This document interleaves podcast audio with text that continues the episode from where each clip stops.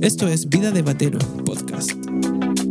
Un lugar en donde conversaremos sobre la batería, su desarrollo, además reflexionaremos sobre la creatividad, la forma de practicar, te entregaré tips y consejos para mejorar tu forma de estudiarlo y mucho más. Soy Jimo Guerrero y este es el podcast de aprendobatería.com.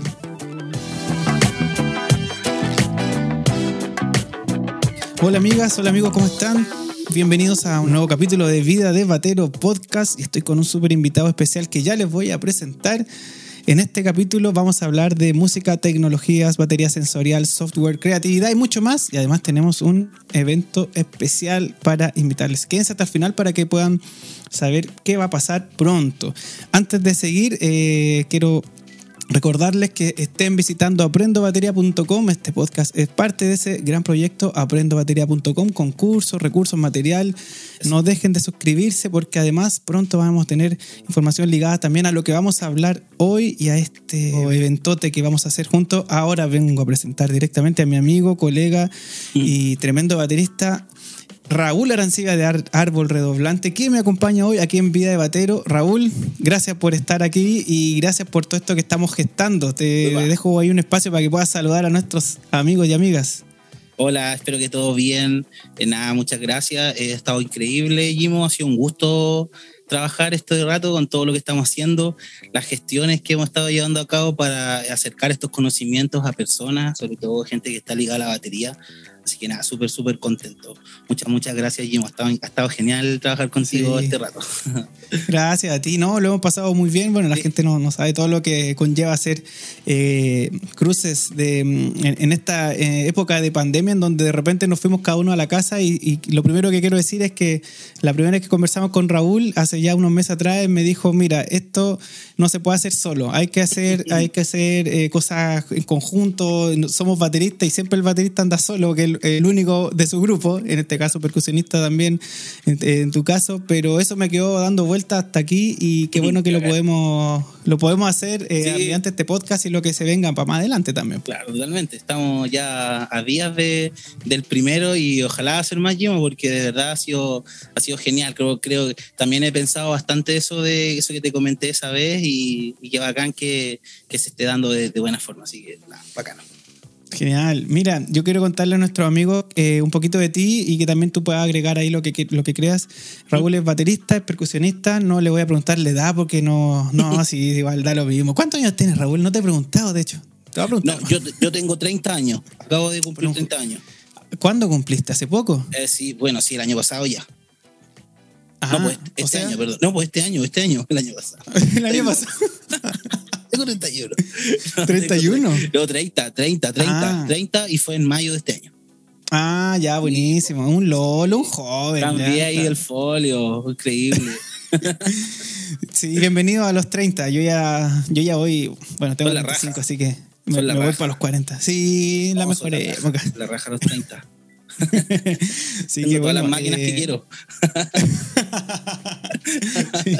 Y bueno, Raúl de 30 años es baterista, percusionista. Eh, y, cuéntanos, yo, este capítulo antes yo le llamaba eh, Mi primera batería fue, pero ahora lo hicimos pensando en no en mi primera, sino en lo, en lo actual. Pero cuéntame un poquito para que nos conozcan nuestros amigos más jóvenes desde cuándo empezaste a tocar, cómo fue tu, tu, rollo en la música, así como una breve historia de, tu, de tu inicio. Entiendo. Em, guitarrista. Eh, primero, ah. El primer instrumento que toqué fue guitarra. De hecho, todavía toco guitarra, es como que un instrumento que siempre me acompaña. Me hubiera encantado estudiar guitarra, de hecho, voy a, los, voy a conciertos de guitarra. Sí, es, bueno tener un instrumento aparte, ¿cierto? En el caso mío, el piano, en el caso tuyo, la guitarra, eh, le da mucha más, más sentido a lo que nosotros hacemos como percusionistas también. Sí, totalmente. Sí, Así que guitarra primero y luego después de la guitarra, eh, en mi escuela habían estos, estos, típicos talleres de música y como que faltaba baterista. Y fue como, oh, la batería, qué raro ese instrumento, quizás puede tocarlo. Y tuve como un talento innato igual y toqué, toqué batería al tiro. Se me dio muy fácil, no me costó nada. Como que llegué al tiro, había un profesor en ese momento y como que, oye, ¿cuánto tiempo lleváis tocando batería? Yo como, nada, la primera vez estábamos tocando, rayando el sol de maná, nada tan terrible. No, pero entretenido ese tema, entretenido, Con Alex González haciendo hartas cositas, detallitos. sí, totalmente, ahí girando las baquetas y todo eso. claro. Eh, y mm, así que luego de eso, eh, mi papá me regaló una batería, sí, de una forma muy random. Como que llegué un día a mi casa, tenía que acompañarlo, él me iba a regalar una batería y como que, o sea, me iba a hacer un regalo, no, yo no sabía qué era, fuimos a estas como casas comerciales, no recuerdo el nombre en ese tiempo, y así obtuve mi primera batería y de ahí fue como mi historia es como la de Bart Simpson, como que me regalaron una batería, no tenía ni idea de lo que se iba a venir y de ahí todo el rato tocando batería, se arrepintieron un poco. Y, Clásico eso. Sí, y de ahí nada, fue como que como que tuve siempre claro que me gustaba este instrumento y que quizás si me, me podría en ese momento como dedicar a la música, como que mm. era, era una, una real opción. Mm. Pero bueno, siempre es difícil dar ese paso, así que em, ahí como que estuve un rato haciendo otras cosas, tuve como un año sabático, podríamos decir, en el cual... Ya cuando tenías 18, más o menos, cuando saliste del colegio, entonces... Sí, pues ya había salido del colegio, ya había tenido mis bandas, tocábamos, tocábamos harto, tocábamos unos tributos a los bunkers, nos tocábamos harto a los tres. Como ese, esa escuela con la, con la batería. Harta música chilena, la verdad. Bacán. Y mm. sí, indie también, sí, como ese, como ese rollo. Ya, bueno. Claro, sí, bacano. Y después de eso, em, yo me mm, tuve un año sabático, eh, tuve una pega así como de estas part-time y me matriculé en el conservatorio de Limache. Ella hacía clase el Félix Carbone. Sí, y ahí, sí, y ahí llegó el Félix, o sea, llegué yo, tomé clases con el profe Félix, increíble, me fue súper bien, buenísima onda con él, y él me motivó a que me fuera, me propuso irme a estudiar a Santiago, a la ARSI, él hacía clase allá. Y yo fui, y yo fui como que ya tomé la decisión, como que él igual me ayudó bastante en eso, de darme cuenta como que tenía fortaleza, tenía como ahí unos, como los dedos para el piano, podríamos decir, y nada, pues, di el paso, me atreví, mi familia me apoyó, así que nada, genial, agradezco al tiro aquí con eso, me, apoyaron bacano. No fue así como, oye, no, como en la música, no, fue como... Piénsalo bien, no, que vivir. Lo único así como que si lo hiciera, que lo hiciera bien, ¿cachai? Porque vivir, si vivir de la música va a ser difícil, pero que se podía si yo lo hacía bien. Así que nada, pues, me fui mucho en eso bastante en eso, así que de ahí me entregué por completamente, dejé todo en mi vida, dejé por Lola, dejé amigos, dejé familia, dejé todo y, y nada, pues me fui a, entregarle mi vida a los tambores, a las corcheguitas, a las fusas, a los redobles, a los golpes simples, a los dobles, a los triples. a los 40 rudimentos, después... Sí, totalmente. Oh, totalmente ese rollo. Sí, y de ahí eh, pasaron unas cosas en mi familia, yo me tuve que venir de Santiago y tenía que encontrar dónde estudiar y en Santiago no me había ido muy bien en teoría, ya que para mí fue como nuevo la teoría musical. Entrar de cero, y entrar de cero es difícil. brutal. Y mm, entonces empecé a buscar opciones, empecé a buscar los bateros que habían acá en ese entonces. Eh, ninguno me convenció tanto. También en ese, en ese, entonces económicamente también se escapaban un poco de mí los precios de los bateristas que hacían clases acá en Valparaíso. Y em, apareció el Conservatorio de la Católica. Y ahí estaba el Manuel Stay. Y, ahí fue bacán porque ahí tenía teoría. Entonces yo dije, pues tener clase de batería y más encima teoría que me costó, mejor dónde, pues, ¿cachai? Y más encima era un conservatorio de la católica, me iba a servir además eso como portafolio, etc. Y ahí ingresé, pues tuve mm, un semestre y un día faltaba la, mm, un platillo en la sala, faltaba un platillo. Eh, y el profe Manuel me dijo, ah, probablemente los pérculos sacaron, anda a buscar ese platillo. Y yo fui, pues, fui a buscarlo y cuando entré estaba así como prontamente un, estudiante estaba preparando su examen de título. Entonces tenía así, pero todo armado en la sala. Ah. Y a mí fue como, que es esto así? Un universo diferente. Un universo diferente. Habían cuatro baquetas encima de una, de una marimba. Yo, yo agarré, la, agarré las baquetas, ¿cachai? Así, me tocar marimba al toque y de ahí, oh, así como, esto es todo lo que necesito. ¿Por qué? Porque siempre me pasó que eh, me gustaba, me gusta mucho la batería, pero siempre me pasaba que no quería tocar notas en la batería y no podía. Sí. Como que eso fue siempre algo que me, que me frenó. Entonces aquí con la percusión era como que tenía todo. Ahí llegué a la clase, me devolví, le pregunté al profe qué onda, el profe me contó todo, cómo funcionaba, me hizo contacto con los profesores que hacían clase, yo me contacté y nada, pues al segundo semestre ya dejé batería, ingresé, a estudiar, eh, ingresé a estudiar percusión clásica. Y ahí estuve full, full estudiando percusión clásica y sacando todo, todo, todo lo, lo repertorio y obras solistas para instrumentos, para tambor, para xilófono, para marimba, que creo que el instrumento que más, más logré dominar. Eh, pues increíble, increíble toda la música que aprendí ahí y ahí conocí música con electrónica, que fue lo mm. que lo que me hizo y en realidad lo que nos reúne y lo que nos junta hoy en día, ¿cachai? Como, como, mi llegada a, la, a, la, a, las tecnologías. Así que creo que ahí está. Como que así fue la vuelta. Sí, gran viaje, gran viaje. O sea, así, así se va la vida. No me di cuenta cómo se me fueron los 20 todavía me siento como, así como, no sé, como que de repente veo la edad y es como que, ¿cuándo así? ¿Me caché? ¿Me caché dónde? La pura carrera de perco en todo caso dura ocho años, así que igual es calete rato. Po. Calete mucho rato. encerrado estudiando, mucha música, mucho repertorio, mucha técnica, son muchos instrumentos. Sí. categorías finalmente. Sí, pero ese viaje sigue, sigue por siempre. Uno como músico sabe que las etapas quizás de formación son, son largas, son intensas, pero está lejos de detenerse. En muchas carreras eh, pasa que las personas dicen, sí, yo terminé de estudiar tal año y ahora trabajo. Claro, se les da esa posibilidad que a mí, en lo personal, me parece que casi imposible, pero hay mucha gente que se queda hasta donde, donde estudió formalmente, pero al menos nosotros como bateristas y músicos tenemos una necesidad constante de renovarnos.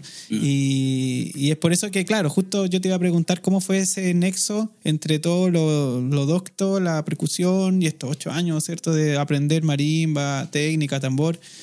Eh, ¿Y cómo fue que llegaste a las tecnologías, a los software, a Ableton y a todo el, eh, rollo compositivo que estáis desarrollando ahora, eh, especialmente con tu proyecto Árbol Redoblante? Mm.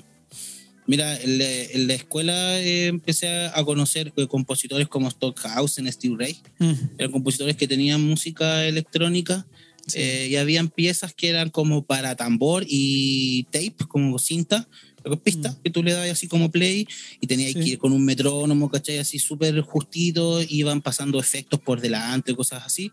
Entonces, ese fue como el primer acercamiento, pero lo que siempre me pasó fue que yo quería meter mano también en las pistas. Claro. Entonces, como que, claro, tenía mis baquetas para tocar el tambor, pero no tenía nada para ir a mover filtros, cosas así. Entonces, como que me gustaba ese rollo. De hecho, de chicos así me regalaban eh, autos, por ejemplo, para la Navidad y yo los rompía, los rompía, los desarmaba, ¿cachai? Les sacaba las cosas de adentro, así, armaba cuestiones con eso, pues me pasaba así las mayores películas armando mm, cuestiones con los juguetes. Así que em, como que siempre estuvo eso de meter mano, así que nada, pues empecé como a investigar em, cómo podría, cómo podía llevar a cabo esto y me compré como las primeras máquinas. Pues mi primer kit, que fue un, un computador, me compré un Mac em, para poder instalarle el Ableton. En ese entonces instalé el Ableton 9, ahora va ya en el 11. Estoy hablando así, quizás 6 años atrás ya llevo, ya llevo igual metido en el Ableton. Quizá un poco más, de hecho. Porque, porque primero lo instalé y fui como lentamente. La universidad tampoco me permitía poder estar así metido en el, no, en el rollo 24-7.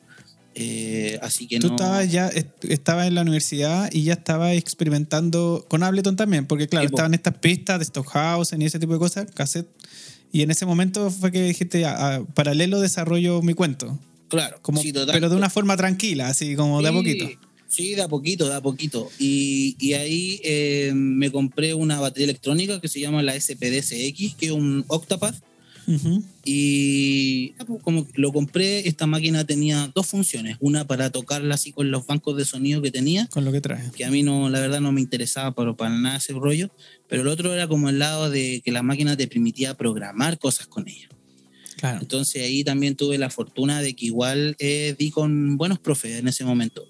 Yo siempre estudio, la verdad, así eh, soy muy busquilla por mí solo, pero sí igual llega un momento donde prefiero mm, pagar mis clases, ¿cachai? Claro, Y, y, en definitiva creo que son mucho más efectivos también con tu tiempo o también a veces uno está como, no, no anda creativo por una cosa normal, ¿cachai? Y, y, a veces también, claro, cómo ser creativo en algo que no domina, porque yo quizá hoy en día yo creo que estoy viviendo como el momento más creativo de mi vida. Así, Mm. creo que estoy así, pero demasiado creativo, espantado con lo creativo que estoy.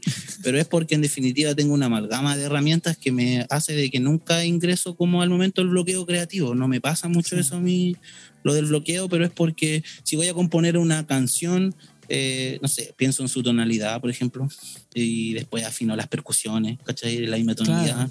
Es que ya O- tiene un paso a paso de- del proceso, que yo creo que eso es importante en los procesos creativos porque, como dices tú, eh, los bloqueos se- yo creo que se dan porque no hay un sistema nomás. No hay un Totalmente. sistema para poder aterrizar alguna idea que en una de esas uno la hace en el piano o, o en la- donde sea y que uno dice, Claro. "Ah, esto, ¿qué de creativo ten- tiene esto? Pero claro, el sistema, en este caso tu herramienta, eh, saber qué paso a paso voy a hacer, que ya uno no lo va pensando tanto, sino que va como en el ejercicio de hacerlo. Me imagino que, que a, mí, tam- a mí también me pasa, por eso Mm.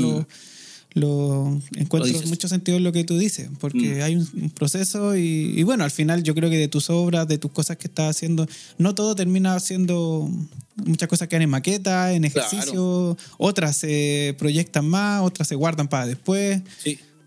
Por ahí va, ¿no? Sí, por ahí va, totalmente. Mm. De hecho, ahora yo estoy grabando mi, mi segundo disco, así que ya es mucho más percusensorial y mucho también cargado con nuevas técnicas y herramientas que, que tengo hoy en día, que son 400 veces más que las que ten- tenía cuando hice el primer disco, así Oh, que sí.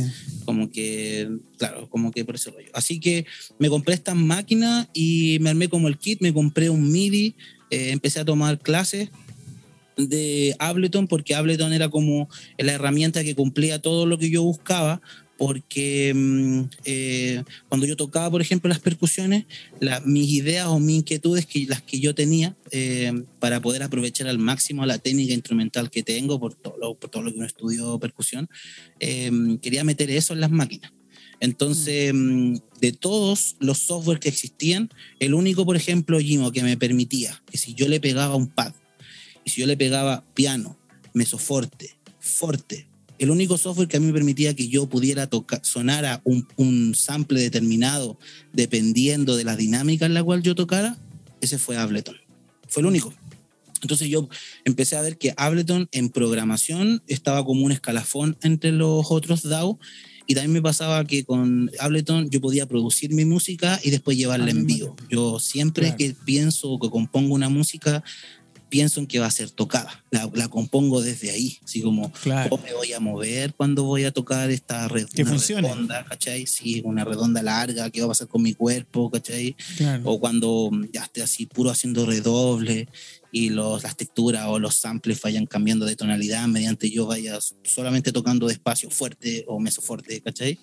Oh. Ese mundo fue como, ya, aquí hay algo como demasiado interesante, se complementa bien con todo lo que quiero, me gusta la tecnología y empezó a crecer el bicho así brutalmente. De hecho, postulé a la Sinfónica mm, del Teatro Municipal. Me preparé con un profesor que se llama Patricio Hernández, timbalista de la Sinfónica de Minas Gerais. Y mm, cuando estaba en pleno proceso de prepararme para eso, que fue brutal, así estudiando, pero totalmente así para ganar ese concurso, de un puesto de trabajo más encima, Sí. eh, fue como, estaba demasiado este rollo de la tecnología, demasiado, demasiado, demasiado, así que pues como que me empecé a, me quedé como con todo lo técnico y ¿Y conocimiento no postulaste? musical, postulé. Sí, fui, postulé. Ganó Rafael Soto, hijo del timbalista de la, mm, de la Tommy Rey. Él ganó, él ganó. Y no, tocó increíble, tocó increíble. Tocó el bolero de Ya. Ravera al lado, Jimo, y de verdad nunca había escuchado un tambor soplar, ¿cachai? No había, no había escuchado eso. Había escuchado así un tambor que sonara pan, ta, ta, ta, tan, pero este tambor Sí. sonaba así. Fue como que así, fue como, miré para el lado y como... Después cuando, cuando supe que él ganó fue como, no, Está bien. O sea, digo, Sí. bacán, bacán que esté sonando ese, ese- esa técnica, ese sonido, así, suena Sí. súper bien. Eh, así que nada, pues, ahí me compré mis máquinas, empecé a estudiar el Ableton, empecé a conocer músicos, empecé a conocer gente de afuera. Ahora con esto de las redes sociales pude tomar clases Oh, con ellos, claro. pude escribir, pude, ¿cómo se llama?, Eh, entrevistar también. Eh, estoy haciendo un registro histórico de la percusión electrónica. Eh, como te comentaba recién fuera de cámara, con estoy absolutamente de lleno con la percusión sensorial. Soy el, el único proyecto latinoamericano que está en estos momentos creando música propia con los sensores y programando luces. y ahora video. Ahora lo que estoy así como modo rata es aprender a, a programar y deformar video, ¿cachai? Con, con los, con los Sí. sensores, que una, una locura. Así que ese es mi viaje, Pollimo. Ahí está la vuelta completa. Tremendo viaje y lleno de cosas que se vienen. Mira, yo creo que podríamos hablar harta hora de un montón de aspectos que, que tú has mencionado. Por ejemplo, percusión sensorial. Mm. Eh, por ejemplo, eh, de- el cómo, cómo se, se hace, cómo se compone siendo eh, a muchos bateristas, por ejemplo, eh, es como raro componer, les cuesta mucho componer. Entonces, hay harto aspectos que podríamos ahí entrar y tal, pero eh, mm, quiero dejarlo con, con gustito ahí, mis amigos de, de- del podcast. Para que puedan eh, simplemente hacerse parte de un workshop que vamos a hacer juntos. Pero antes de, de contarle un poco, quiero hacerte la última pregunta, así como el bonus track de hoy. ¿Ya? Eh, y que tiene que ver con, justamente con, con que nos des eh, un consejo pensando en bateristas, percusionistas y músicos, porque este podcast también lo escuchan músicos, guitarristas, amigos que, que no son bateristas. Eh, ¿Qué consejo le daría a alguien que siente que está, como hablábamos recién, así como atascado, así como creativamente? Es como que tienen ejercicio, tienen algunos profes, otros no, algunos incluso, te, digo, imagínate incluso a personas que estudiaron la carrera de música, pero que están ahí atascados creati- creativamente.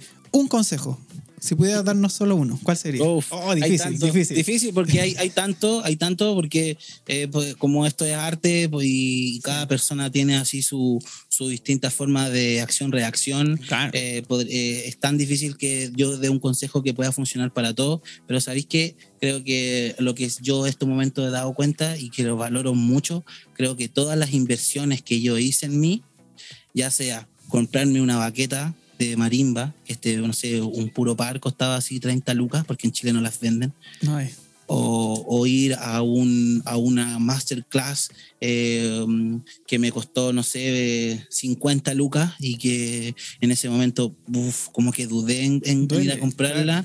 Eh, totalmente a- ahora, eh, cosas que tomé, cursos, clases o equipos que me he comprado, eh, me ayudan un montón al tema de, de la creatividad. Así mucho, mucho, mucho, porque muchas cosas quizás en ese momento eh, que las escuché, por ejemplo, consejos de maestros. eh, tuve la fortuna de, mm, se hizo un concurso en la Católica de, mm, de Santiago. Eh, venía un profesor de visita, que es el maestro, el, un maestro que se llama Emmanuel Seyourné, es un compositor, percusionista francés, es director del Conservatorio de Estrasburgo.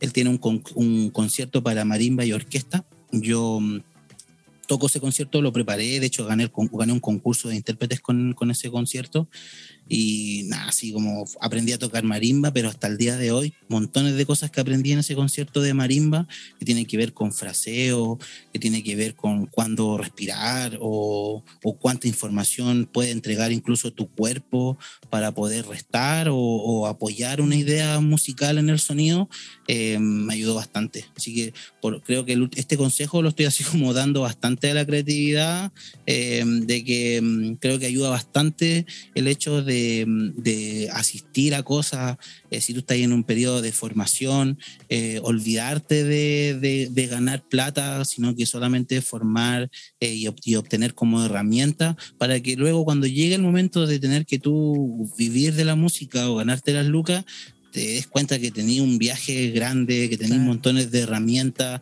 de que tenía una seguridad lo que estáis hablando y que esa seguridad, puta, el sonido no miente. ¿Cachai? Así, No, uno ve de inmediato a alguien, es como la corporalidad, la corporalidad tampoco miente, así como alguien está incómodo y tú lo mirás y sabías el tiro que está incómodo. sí. Así que sí, creo que, creo que ese podría ser como mi, mi, bueno. Mm. mi consejo así de todo, porque podría ir mucho más allá y no, es que hay Sí. que calentar, o para los bateristas decirles chiquillos o chiquillas, eh, golpe simple, golpe doble, golpe triple, no hay más. Así, si tú manejas eso, estás al otro lado con, con las percusiones, eh, pero, mm, pero nada, como que invito a eso, como se concientice de, de que estáis gastando eh, dinero o estáis comprando herramientas que te van a servir a ti, Sí. a tu vida profesional. La importancia de invertir y de invertir eh, bien, pues como una semilla que, que, duele pero que da su fruto. Mm. Está bueno ese consejo. Yo no lo había pensado y lo voy a tomar también. Mm. Y de una de alguna otra forma ese consejo nos deja listo para invitar a, aquí a nuestros amigos que se quedaron hasta el final del capítulo de hoy para nuestro workshop. No, no estaba pauteado. La gente va a pensar que sí. se dio, qué genial. Aguante. Voy a subir una captura después de, de la pauta, que no estaba pauteado. Invitemos, pum. Eh, eh, dale, dale, Raúl, invítanos tú al evento. Bacán. Ya los vamos a invitar para este mm, sábado 11 de diciembre em, a las 17 horas. La entrada cuesta 3 mil pesos. Eh, encontramos ahí un nombre maravilloso para este workshop, dos enfoques sobre la batería moderna, creo que va totalmente de la mano. Me hubiera encantado, independiente de que sea yo el que lo esté dando, pero me hubiera encantado haber asistido a un workshop como esta, de esta onda, porque em, bueno, el Gimo toca maravilloso, tiene, prepara muy bien su material educativo, envidiable lo que hace con eso. Sí, un aplauso, Gimo, bacano. no, eh, gracias, gracias. No, está muy bacán eso. Y em, bueno, yo por mi parte, con todos este, estos últimos siete, siete años quizás de mi vida, que tomé la decisión de decir, quiero hacer música moderna, contemporánea, y para poder hacer esa música tengo que vivir prácticamente en el futuro y tengo que comprarme así todas las máquinas y todos los conocimientos actuales que hay que tener, como el, ese rollo que estaba comentando ahí del metamúsico, que hoy en día no tan solo hay que tan solo tocar y tocar bien, sino que también tenéis que tú saber producir tu música, saber compartir bien un contenido para que las personas se puedan acercar a ti. Si no queda guardado nomás. Sí, queda guardado, queda para la historia. Sí, así que nada, ahí invitarles. Qué bacán. Sí, por mi parte voy a estar ahí para que mis amigos sepan de qué voy a estar hablando. Eh, entretenido porque yo no estoy metido en el cuento eh, de las tecnologías. Eh, me gusta harto, sí. Yo creo que más adelante voy a, por favor. voy a ser tu alumno. Eh, irónicamente, como acá atrás tengo una batería electrónica, me, tocó por la pandemia tener que estar con un instrumento electrónico, pero he intentado seguir desarrollándome como en la batería acústica. Yo soy baterista y voy a estar hablando de, cómo voy a, cómo he enfocado yo mi creatividad eh, a la hora de estudiar y a la hora de crear grooves, feels y hacer música a través de algo tan simple como los rudimentos, como lo decías tú, golpe simple, golpe doble, golpe triple, y cómo a través de eso no aburrirme tocando. Sabéis que hoy día me pasó que estuve un una hora de no llegó un alumno, son los mejores momentos. no llegó el alumno. Eh, estudiar. estudiar. Y, estudiar. Y no me aburrí nunca. Así como que, y de repente dije, oye, si hago esto, eh, preparando un poco lo que vamos a hablar, y si hago esto, y, si este, y, de eso quiero hablar. Cómo, cómo hacer algo entretenido y algo finalmente, como dices tú, yo encuentro moderno, porque es diferente a lo que se ha hecho a través de los rudimentos que tienden a sonar como marcha.